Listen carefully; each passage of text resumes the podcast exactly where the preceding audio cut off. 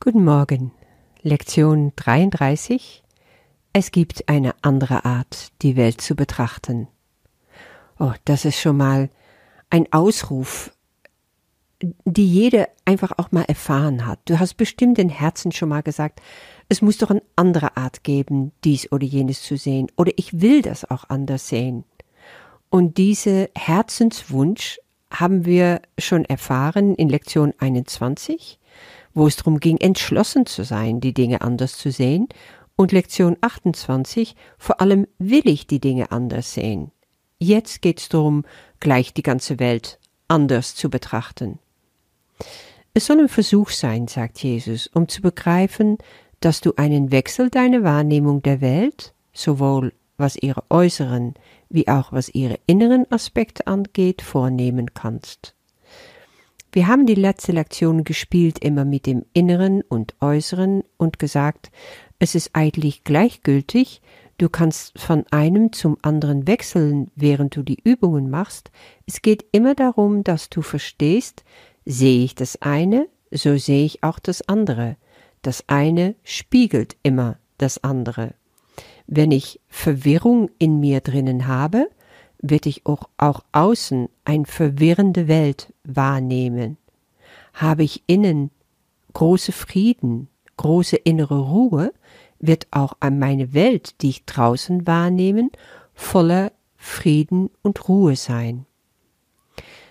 Also dieser Wechsel wird auch jetzt bei der Übung stattfinden und es geht immer darum zu gucken, wie nehme ich eigentlich meine Welt wahr? Heute geht's wirklich um diese Vogelperspektive, wovon ich schon viel gesprochen habe. Im 40-Tage-Programm machen wir das ganz konsequent. Da hat Lisa immer gesagt, Watch yourself like a hawk. So, geh mit Adleraugen, schwebe oben in der Luft und wie ein Adler bist du über alles erhaben und kannst du wunderbar sehen, was da stattfindet. Und mit diesen scharfen Augen entgeht dir gar nichts. Ja, und das machst du auch jetzt. Du guckst mit diese scharfe Augen sowohl innen als außen, nämlich leidenschaftslos, eidlich, ohne richtige innere Beteiligung, sagt Jesus. Es geht darum, eben beiläufig das zu betrachten. Und die Unbeteiligtheit ist wichtig, damit du die durch diese Vogelperspektive, wie ich es mal nenne, einfach Abstand von dem kriegst, womit du dich normalerweise so verbindest. Im Ego sind wir immer zusammengeschmolzen, was Gefühle und Gedanken betrifft, mit der Situation um uns herum. Wir glauben wirklich, das eine bringt das andere hervor. Ich habe so Scheiße erlebt gerade mit dieser oder jener und es war eine fürchterliche Auseinandersetzung. Wir haben uns so gestritten und jetzt fühle ich mich schlecht und ich muss jetzt ganz viel Schokolade essen, um das irgendwie zu kompensieren.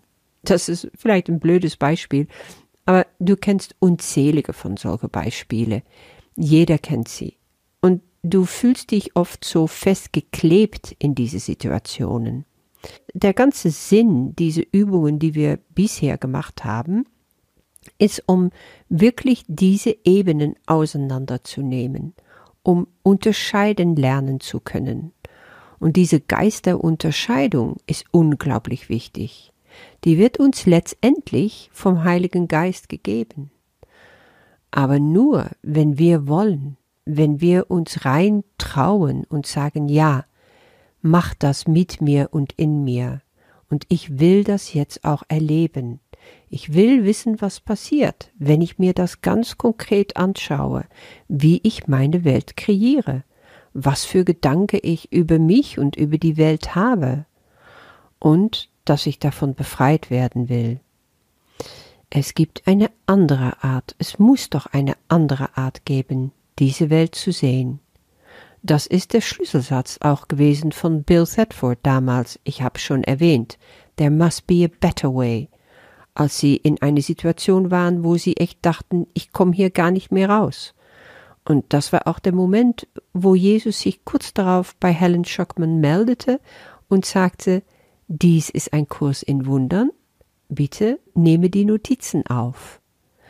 Ja, so fing das damals alles an. Eine ganz spannende Geschichte. So, solltet ihr unbedingt mal drüber lesen. Ähm, in der Einleitung zum, zum Kurs in dem blauen Buch steht das auch gut beschrieben.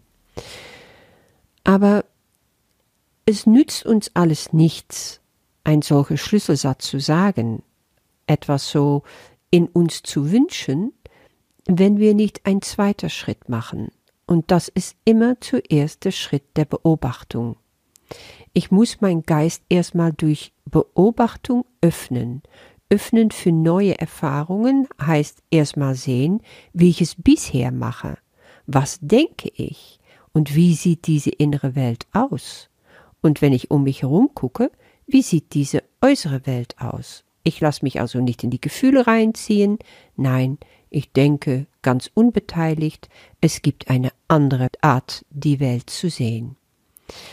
Und wenn ich mich während des Tages einfach irritiert fühle oder unruhig, dann kann ich mir sagen, es gibt eine andere Art, dies zu betrachten, das, was mich gerade Unruhe bereitet. Ja, wiederum, also wo du morgens in der Früh und abends, bevor du schlafen gehst, ungefähr drei, vier Minuten diese Übungen machst und zwischendurch, wenn du kannst, so oft wie möglich es anschauen und in dir drinnen wiederholen. Es gibt eine andere Art, die Welt zu betrachten. Bis morgen.